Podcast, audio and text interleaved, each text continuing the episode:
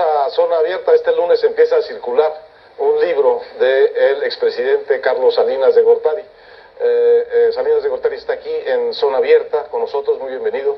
Muchas gracias por invitarme al programa. Y tengo el doble placer, eh, amistoso y profesional, de que nos acompañe también eh, Joaquín eh, López Dóriga. Joaquín, muchas gracias. Buenas noches. Bueno, ayer Joaquín López Dóriga abrió en su noticiero un espacio para que la gente que quisiera hacerle alguna pregunta al licenciado Salinas de Gortari se la hiciera y llegaron eh, 800, 8.550 preguntas. De esas preguntas hemos eh, escogido algunos eh, para eh, introducir es- esta, esta entrevista con el licenciado Salinas de Gortari y vamos a escuchar la primera de esas eh, preguntas. Me llamo Josefina González de Morelia, Michoacán, y quiero preguntarle a Salinas que por qué si no tenía nada que ocultar entonces, por qué se fue de México estos años y por qué regresa ahora. Doña Josefina, le aprecio mucho que me haga usted esta pregunta porque me permite explicarle a usted y a muchos de mis compatriotas el motivo de mi salida de México. En marzo de 1995, cuando decidí voluntariamente ausentarme del país, lo hice porque en esos momentos México vivía una muy difícil situación económica. Recuerde usted, el peso se había devaluado de 3 a más de 7 por un dólar, la inflación se había disparado, los precios de los productos básicos habían crecido explosivamente, el empleo se había batido y muchas familias empezaron a padecer efectos terribles con eh, esta crisis económica. En esos eh, días tan complicados se empezó a generar una intensa campaña de desinformación para responsabilizarme de esos problemas. Y se señaló que mi presencia en el país era la que los estaba motivando. Por eso es que eh, unos días antes de mi salida me visitaron tres ex colaboradores, uno de los cuales ya era cercano al presidente Cedillo, y me expresaron su preocupación por eh, esta situación tan delicada en el país y el que se me utilizara como el, ah, a quien se le estaba responsabilizando de ella. Por eso es que tomé la decisión, muy a mi pesar, de ausentarme de México, para contribuir de esa manera a que la nueva administración que entonces se iniciaba tuviera todo el campo a su disposición para asumir eh, esa tarea tan difícil de reencauzar la situación económica. Pero ¿quién hacía esa campaña de desinformación? Eh, ¿qué- ¿De dónde venía esa campaña sin sino, sino del propio gobierno? Eh, me gustaría nada más terminar de comentarle a, a doña Josefina, que y en un momento regreso a complementar a- frente a lo que pregunta el señor Héctor Aguilar Camín. Doña Josefina, entonces salí por ese motivo. He regresado ya en alrededor de cinco ocasiones. Y lo hice a partir del momento en que consideré que ya se habían reencauzado las actividades dentro del país y no había ningún motivo por el cual pudiera utilizarse mi presencia como excusa para argumentar que no podían eh, solucionarse los problemas que se enfrentaban. Ahora, para responder a la pregunta que hace el señor Héctor Aguilar Camín, por supuesto que la campaña de desinformación la promovió el propio gobierno y utilizó diversos medios. Esto no es algo nuevo, está muy documentado en eh, las escuelas de sociología o de teoría de la comunicación, cómo se crea lo que ellos llaman los expertos un pánico moral, pero que no es otra cosa que inducir a la opinión pública. La campaña para decir, miren, esta situación económica tan delicada, estos ah, problemas que se están enfrentando, el responsable es precisamente pero. ¿cómo, pero ¿cómo se pasa de una relación de amistad, de colaboración, de cercanía, de identidad de proyecto económico y político entre Carlos Salinas y Ernesto Cedillo a una situación de persecución, por lo menos informa- informativa, como la que usted describe? Eh, no son cosas personales. A mí me parece que la explicación de ese giro en el comportamiento ah, del gobierno está precisamente en lo que se ha llamado el error de diciembre. El error de diciembre que no es otra cosa que esas horas aciagas en que se agotaron las reservas internacionales del país en diciembre de 1994, a los pocos días de tomar posición el doctor Cedillo, y al agotarse las reservas, El peso se... Se venían disparó. agotando, ¿no? Se venían agotando desde marzo. Ahorita vamos a hacer las cuentas. Ahorita vamos a hacer las cuentas precisas porque parte de lo que se requiere es eh, de precisar la información real. No lo que se dice, sino lo que realmente los datos objetivos muestran.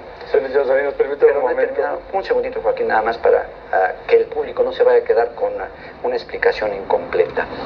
Entonces, ese error de diciembre eh, generó tantos problemas que eh, ante la irritación social que provocó, el gobierno promovió esta desinformación para que se responsabilizara a la administración que terminaba y no a la que se iniciaba. Joaquín. Eh, de las llamadas, y volveremos un momento a esto de los el error de diciembre, que me parece que lo tiene usted clavado como una espina. Pero, eh, No, perdón, Joaquín, lo tienen los mexicanos, porque mire, y yo eh, entiendo por eso la preocupación de doña Josefina y de muchos otros mexicanos. Las tasas de interés se fueron de 15% que la dejó mi administración a 110% en unos cuantos meses. Y entonces las familias, muchas familias perdieron su casa, otras perdieron su automóvil, muchos el empleo, las empresas quebraron, los bancos dejaron de tener solvencia. Por eso es tan importante aclarar cómo se generó ese problema y no solo para entender mejor el pasado, o sea, sino para que le- no se repita. No le futuro. usted cuando dice esta administración que usted dejó una deuda no documentada o documentada, pero escondida o maquillada de más de 30 mil millones de dólares. Qué bueno que usted lo plantea con esa claridad, Joaquín, porque es necesario precisarlo y aclararlo. Mi administración dejó documentada todos los pasivos que tenían que enfrentarse, pero además no dejó nada oculto y no llegaba a las cifras que usted dice. Son los famosos tesobonos. Pongámosles el nombre, ¿verdad? Tesobonos. Para que no haya confusión en la discusión. Los tesobonos ascendían al 30 de noviembre de 1994 a 16 mil millones de dólares. ¿Y sabe qué, Joaquín? Estos tesobonos se emitían desde 1990 y en los indicadores económicos que mes a mes publica el Banco de México se eh, señalaba con precisión el saldo. Así que se conocía públicamente porque se publicaba el saldo de los tesobonos y ascendía a un monto que estaba cubierto por las reservas internacionales que mi gobierno dejó. No era una deuda escondida, no era una deuda que no estuviera documentada, pero además la nueva administración del doctor Cedillo continuó emitiendo tesobonos durante diciembre y enero. ¿Cómo pueden decir que era escondida si ellos mismos la emitían? Y además, quienes pasaron a ser parte del equipo del doctor Cedillo, pues habían sido parte de mi gobierno y eran los que eh, emitían los propios tesobonos. ¿Cómo decir que no sabían si ellos eh, tenían la responsabilidad con el tema? Señor licenciado, vamos a hacer un corte de zona abierta y vamos a volver sobre este tema del error de diciembre, porque entre otras cosas, yo creo que ya sería hora de precisar de qué se trata exactamente el error de diciembre según usted. Volvemos en un momento a zona abierta. Volvemos a zona abierta con el licenciado Salinas de Gortari. Estamos en, en el error de diciembre y de qué se trató ese error y cuáles son las condiciones que condujeron a México de una expectativa muy alta de desarrollo a un derrumbe terrible para la mayor parte de los Sí. mexicanos. Eh, Joaquín, Quisiera preguntarle antes de ir a los temas en particular, el tema más generalizado que hay en la percepción de Carlos Salinas es la corrupción.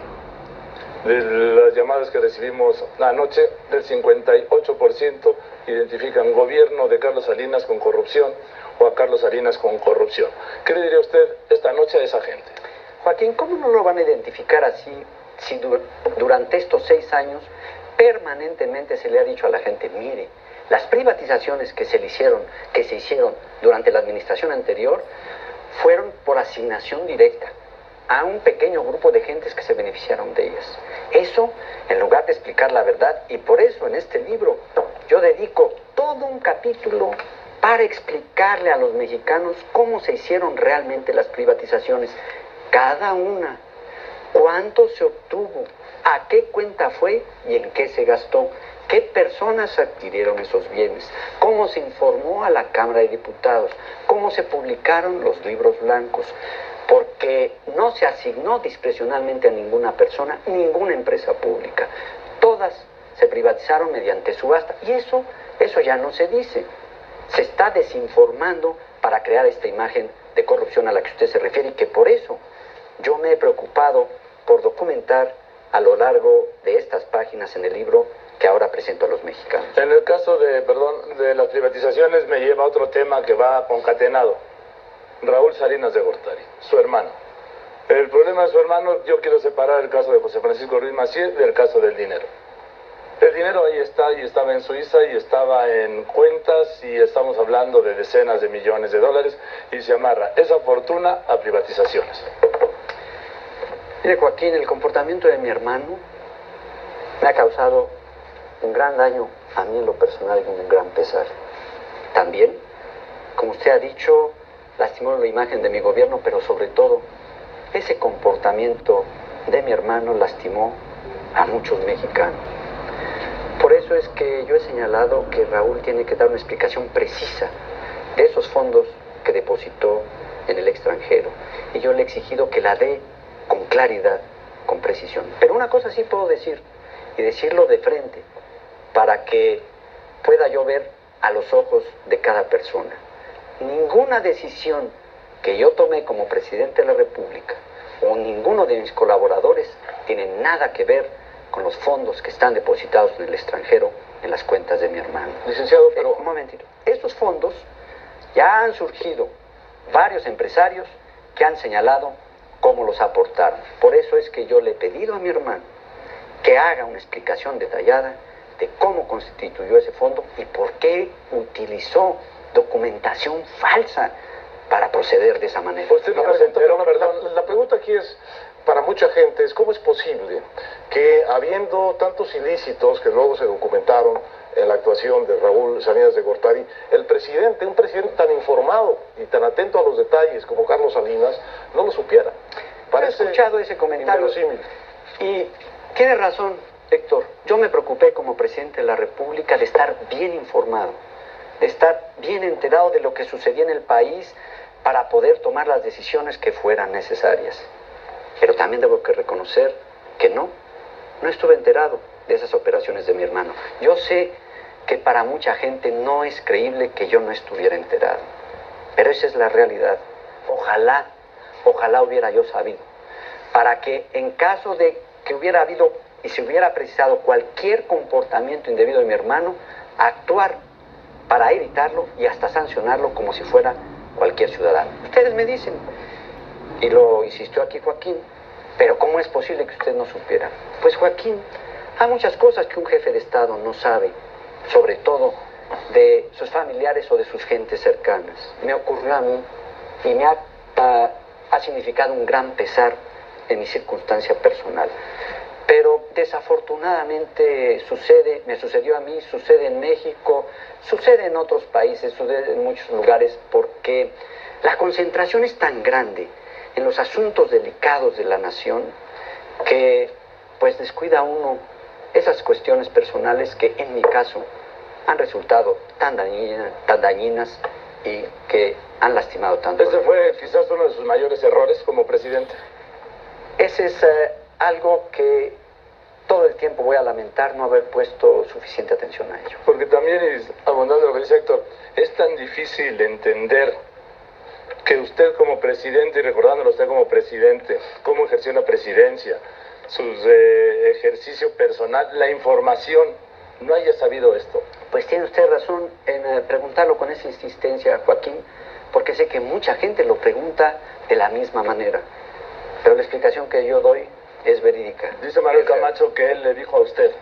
Camacho ha, ha dicho tantas cosas, tantas tan diferentes, y sobre todo ha cambiado tanto su comportamiento desde que no fue postulado por el PRI a la presidencia de la República, que una más como esta no me sorprende, pero no es cierto. ¿Por qué no Camacho y por qué, déjeme preguntarle, por qué sí Cedillo? ¿Por qué fue candidato Ernesto Cedillo?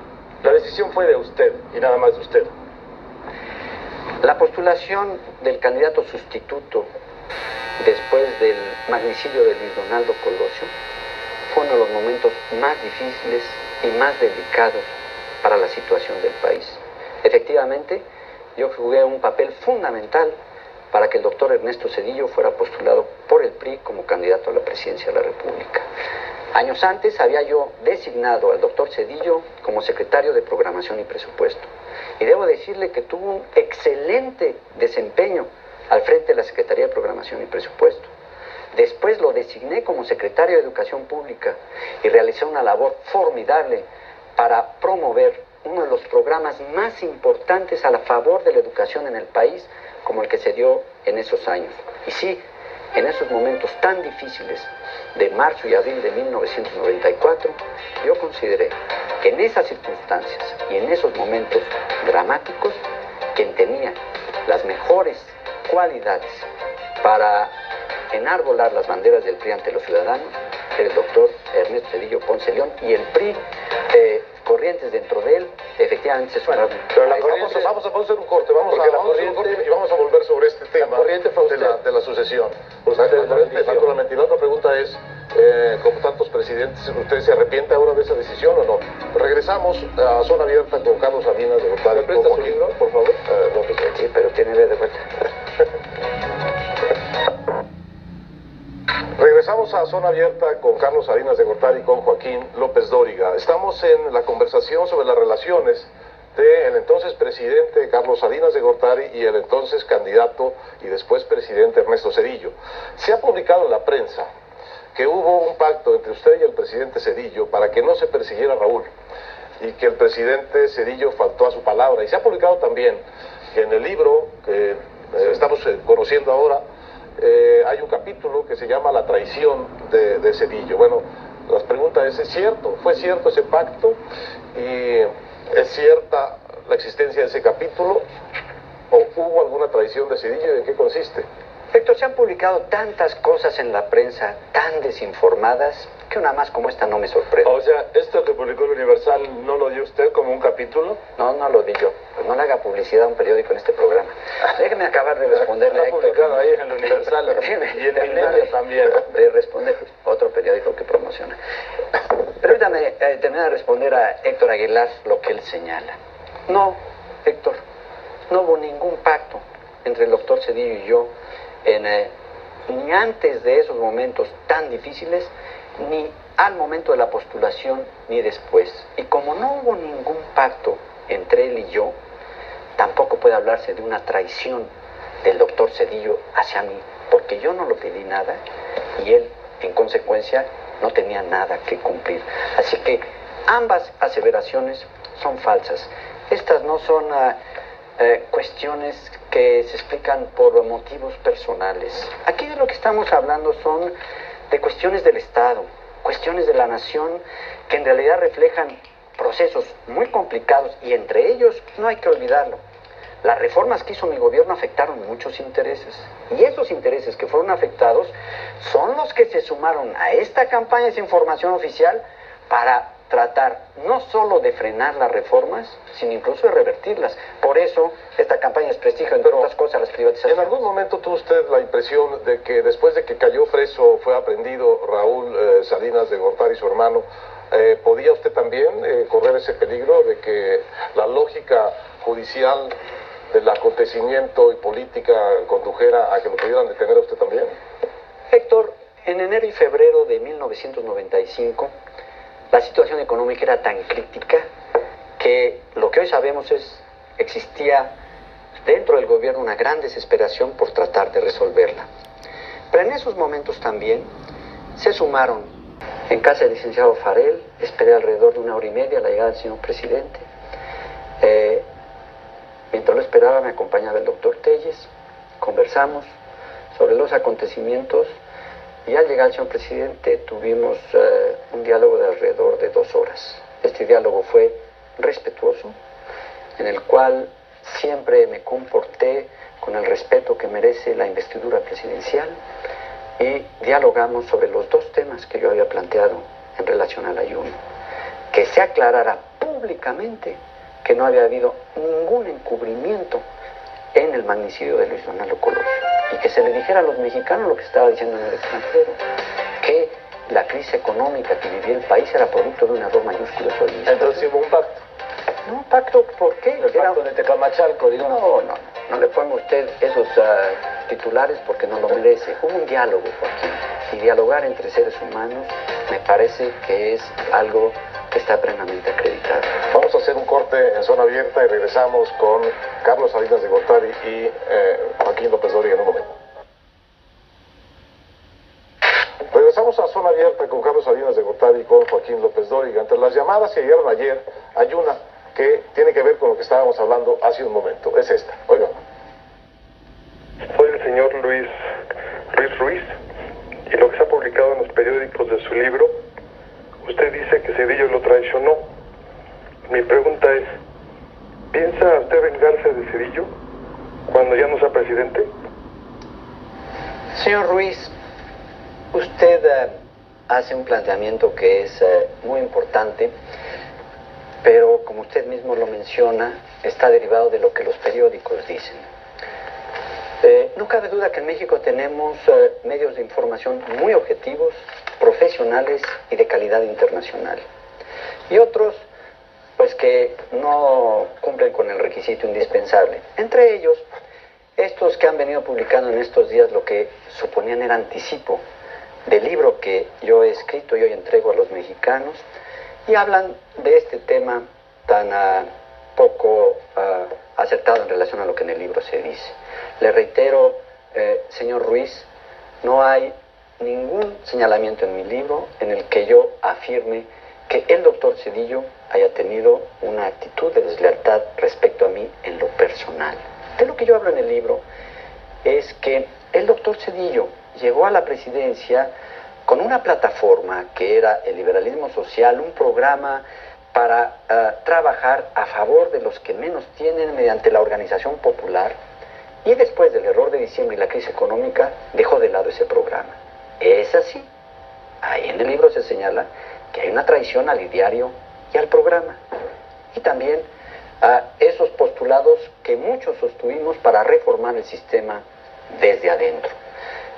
Le agradezco, señor Ruiz, que usted me permita clarificar eh, este punto porque debe entenderse que, como lo mencioné hace un momento, no son cuestiones personales, sino son sobre temas sustantivos para el país. Perdón, perdóneme un momento que me Es que interrumpa. nada más me voy a despedir, señor Ruiz, Ah, por, por respeto al, a- al auditorio.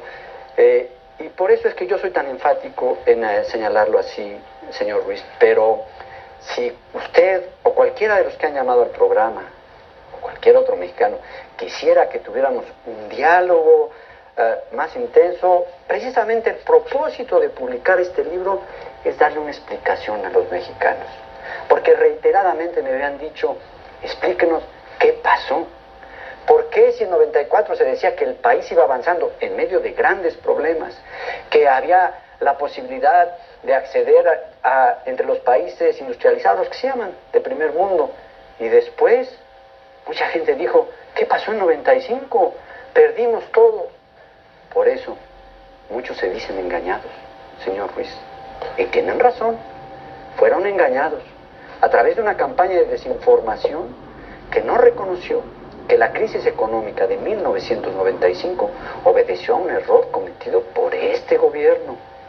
Por- y no se trata de fijar culpas de uno u otro, no, sino de comprender realmente qué pasó para que no se vuelva a repetir y el país pueda encontrar Pero, senda de crecimiento pero, y desarrollo. pero- pero usted no asume ninguna parte de la culpa en el problema de diciembre, es decir, todo fue el error de este gobierno, no había condiciones muy críticas como las había para la situación económica del país, pérdida de reservas, los tesobonos que eran deuda pública denominada en dólares, la- el déficit oculto en la banca de desarrollo, que era una gran cantidad de dinero, el déficit comercial y sobre todo una visión de la economía mexicana donde no había de dónde traer ese dinero, sino los mismos inversionistas a los que se les estaba pidiendo. Cuando vieron el hueco dijeron, bueno, ahí nos vemos, que paguen otros, ¿no? Héctor, cuando se entrega la responsabilidad de un gobierno, sin lugar a dudas se hace con problemas e insuficiencias. Y quiero decirle que en este libro yo reconozco los problemas e insuficiencias que mi gobierno le heredó a la administración del presidente Cedillo. Lo hago abiertamente, con transparencia, para decir esto es lo que nos faltó. ¿No era, esto es- no era inevitable la, de- la- la devaluación? Por supuesto que no. ¿Era evitable? Era evitable, era evitable la crisis mayúscula que provocó una devaluación mal manejada. Pero permítame nada más terminar lo de el aspecto de lo que se heredó al nuevo gobierno. Hay todo un capítulo dedicado aquí, en el libro, a explicar a los mexicanos qué fue lo que mi gobierno heredó. Sí, problemas, y se reconoce el de este en la cuenta corriente, que lo enfrentamos nosotros durante la mitad de todo mi gobierno, sin una crisis. El de los tesobonos, sí, era una deuda en dólares, pero una deuda en dólares que se sustituyó de la que estaba en CETES, no era deuda nueva. Sí, también la deuda de la banca de desarrollo, que no era oculta. Es una palabrita que se ha repetido tanto que mire usted, ya hasta aquí no sale casi como editorial. Perdón, Joaquín, nada más para terminar con... Nada más trae con, con, el momentito, el momentito, yo lo quería preguntar. Pero es que si no, no puedo explicar. Es, es que si no, no le puedo preguntar. Mire usted, es que usted dice, no se trata de fincar, de fincar culpas, pero las finca. No se trata de algo personal, pero lo es sin duda. ¿Por, qué? No me, ¿Por, qué? Dígame por qué. Porque le estoy registrando el tono y porque ah, usted tiene que ser de, de, carne y hueso. Sí, claro que hay tono. No, emoción siempre habrá, Joaquín. Pero en este caso también hay responsabilidad. Sí, entonces estamos aquí los mexicanos atrapados entre dos versiones. Usted dice que la crisis fue de Ernesto Cedillo. Y Ernesto, el presidente Cedillo, ha dicho que la crisis se heredó de su gobierno. Pero nosotros somos los paganos de la crisis, mientras vemos esta discusión medio bizantina de quién es el responsable de la crisis del 94-95. Mire, Joaquín, lo que yo afirmo en el libro está documentado. A partir de textos oficiales de instituciones mexicanas e instituciones internacionales, de los académicos más prestigiados en el ámbito internacional y dentro de México. Aquí está documentado cada uno de los aspectos que acreditan el error de diciembre en esta administración, pero no soy yo el único que lo dice. El libro lo terminé en agosto de este año. En el mes de septiembre, el secretario de Hacienda del gobierno, el doctor Cedillo, tuvo que acudir al Senado de la República para explicar la situación económica. Permítame mostrarle qué fue lo que dijo el secretario de Hacienda del doctor Cedillo. No sé si lo alcanzan a... Ahora usted va a hacer publicidad a este periódico que me reclama. No, el periódico ni se va a ver, sino a la afirmación. Lo que a mí me interesa es que se lea lo que afirmó el secretario de Hacienda de este gobierno, que la crisis de 1995 efectivamente es responsabilidad de esta administración. Eh, lo dijo en la tribuna del Senado de la República. Está registrado en los documentos de la Cámara Alta. Así que no es que lo diga yo o que lo diga alguien más. Está basado en documentos que aquí se registran y en afirmaciones de funcionarios, los más altos de esta administración. O sea, ¿quiere usted decir que con Ernesto Cedillo ahora resulta que no hay nada personal? Joaquín, me parece que ponerlo en esos términos no resulta positivo para el país. Bueno, pero yo quiero El país lo que quiere es que se resuelvan sus problemas, pero sobre todo que no se repitan los errores, porque permítanme decirles, no hay blindaje financiero que resista un error como el de diciembre de 1994. Bien, dice usted en su libro aquí en una parte, y me voy a referir al destape, bueno, se refiere usted, yo voy a leer donde se refiere usted al destape, nominación, pues, de... ¿Cómo hizo Joaquín para encontrar ese párrafo en un libro que tiene 1400 Se lo voy a decir cómo le hice con un sistema... Lectura rápida. No, yo leí en el Universal otra vez el, el capítulo que publica y habla del doctor Marañón. Entonces me fui al índice que está muy puntual aquí, donde dice Marañón, que es la única referencia que hay a él, y me remite a la página 895 y dice...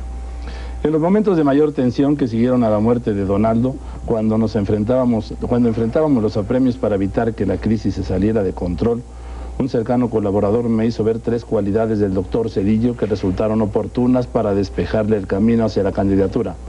Aprende rápido, me dijo. Suple la inexperiencia con su inteligencia y es un ser humano noble.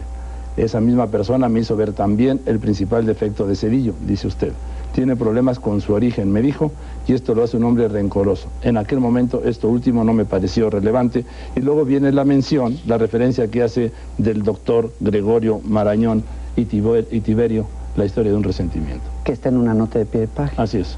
Mm. Entonces, ¿sí es cierto esto? Este, este juicio, esta percepción.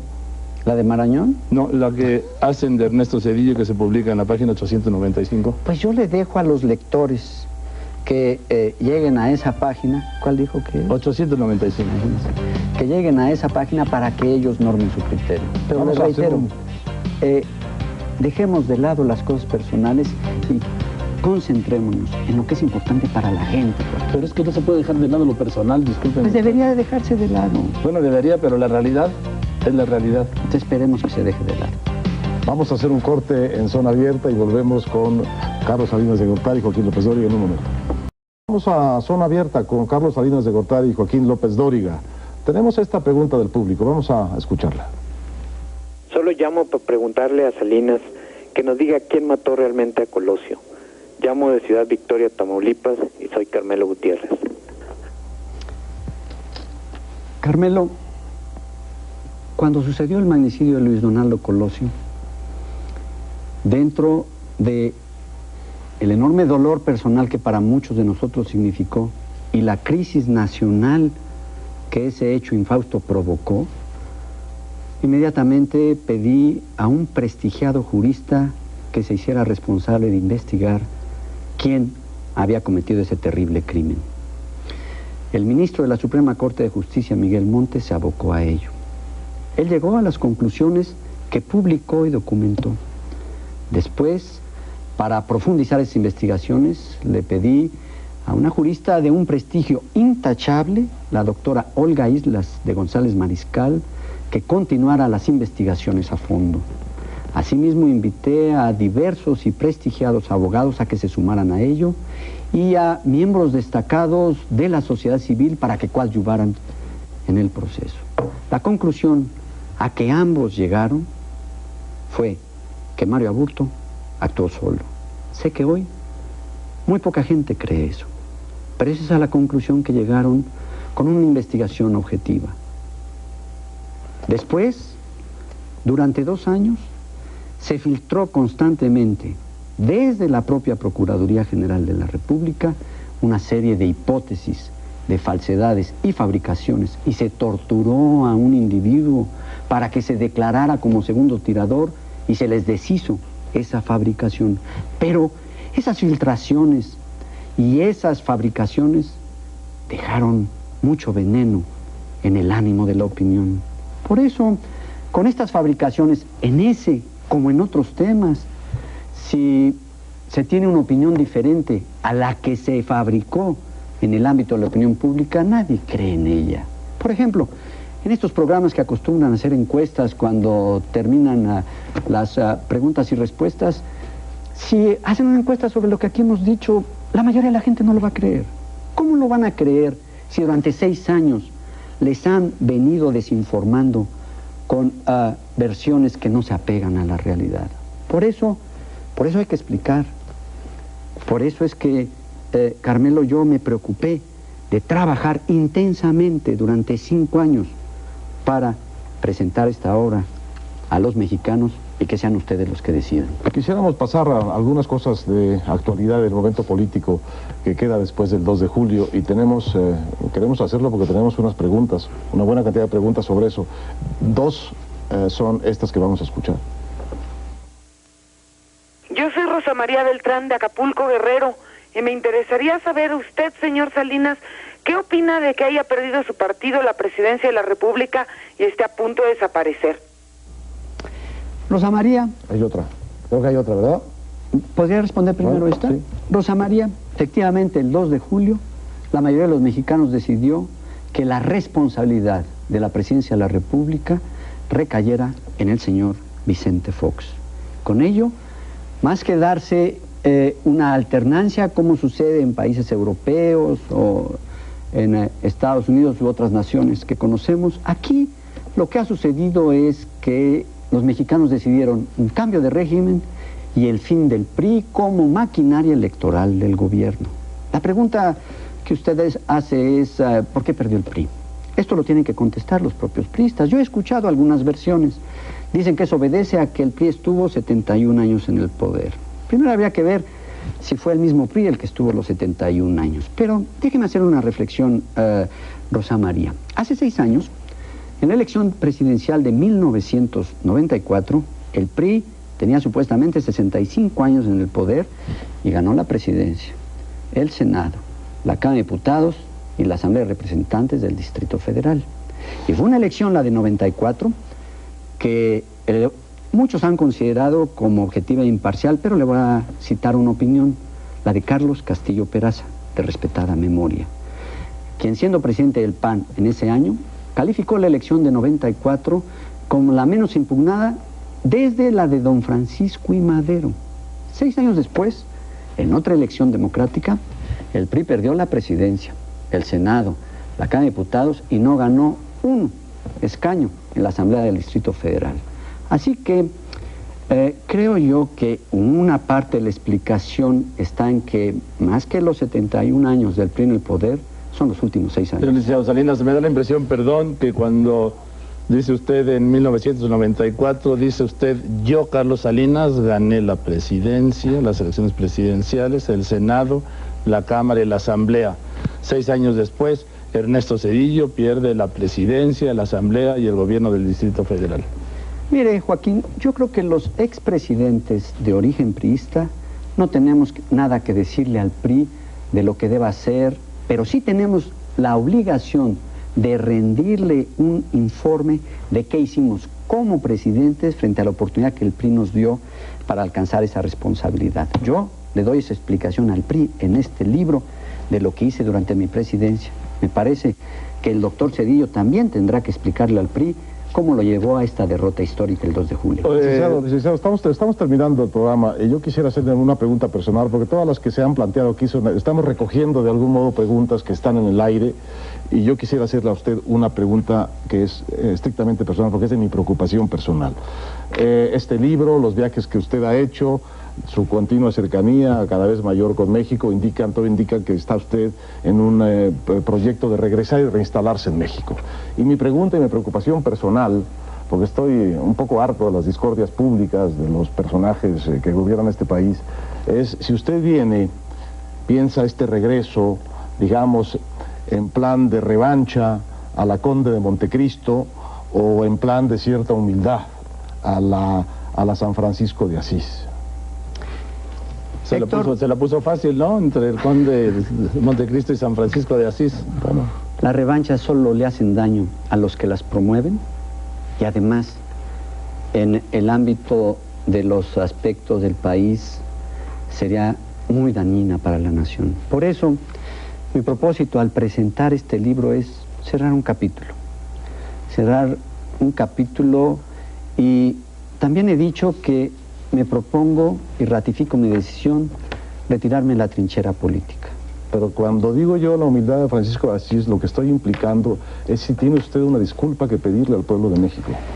Héctor, a quien tengo yo que pedir una disculpa es a mis hijos, porque con todo lo que ha sucedido en estos años, su circunstancia ha sido muy difícil. A los mexicanos lo que les tengo que dar es una explicación, y por eso he venido a México. Esa explicación traté de darla en años anteriores, pero ahora, con este libro documentado, producto de un trabajo intenso de cinco años, procuro darles la explicación que ellos me han exigido. Déjeme dos cosas. Este, primero... Ahora déjeme nada más decirle. Yo quisiera una disculpa tal vez de aquellos que tanto me elogiaron cuando estaba yo en el gobierno y se esperaron a que yo terminara para tener un comportamiento muy desfavorable. Pero eso, eso acá en el terreno personal y ahí se tendrá que resolver. Y bueno, yo de plano no le creo que usted se retire de la política. Usted es un animal político. O sea ¿Con la que... definición de Aristóteles? ¿Son sí, por políticos? supuesto. Por supuesto, no concibo otra en esta mesa. Bueno, naturalmente, este, este, libro es un libro, pero es un acto político, ¿no? Y así sí. está siendo tomado. Yo no lo concibo. No le, vamos, no le crea a usted, conociéndolo, que diga, me retiro de la política. De la trinchera política. Pero yo voy a permanecer en el debate de las ideas, en el de la reflexión. En el de la política. Pues eso es parte de la política en un sentido amplio, como debe de entenderse, concebir qué sucede, cómo avanzar, pero un horizonte de las siguientes generaciones, porque este mundo está cambiando tanto, tan rápido, que hay que, hay que intercambiar ideas, hay que estar dispuesto a aprender y pues uh, incluso a dar pasos nuevos en el terreno precisamente de la reflexión. Déjeme nada más el tiempo, un tema. El tiempo, el tiempo se terminó. Además es que no podemos dejar fuera a Fox. Se ha dicho que el candidato de Carlos Salinas era Vicente Fox y no la Bastida y por supuesto tampoco. Eh, esa es otra de Cárdenas. las fabricaciones que se hicieron en los meses recientes y que esta, como muchas otras, se hacían al mencionar individuos para obligarlos a deslindarse públicamente de mí. Es un viejo truco, pero mire Joaquín, El pueblo de México decidió que Vicente Fox sea el próximo presidente de la República. Todos, y yo en lo personal, como mi responsabilidad, haremos de sumarnos a que Vicente Fox tenga éxito en la responsabilidad que los mexicanos le hayan dado. Porque si a Vicente Fox como presidente de la República le va bien, a México le va a ir bien. Necesitamos que al país le vaya bien. Así que queremos, sí, que a Vicente Fox le vaya bien en la gran responsabilidad que le toca a favor de México. Licenciado, muchas gracias por haber estado aquí en Zona Abierta, eh, presentando su nuevo libro y presentándose otra vez frente al público mexicano. Muchas gracias, Joaquín. Esperamos que para ustedes hayan sido respondidas algunas de las preguntas que estaban en su cabeza, en su intención de preguntarle a Carlos Salinas de Gortari nosotros no podemos hacer nada sino despedirnos eh, y convocarlos a la siguiente zona abierta, la siguiente semana. Muchas gracias Héctor y muchas gracias Joaquín. Gracias, buenas noches.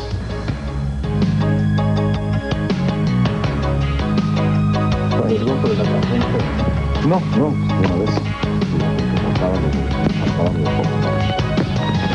Yo licenciado.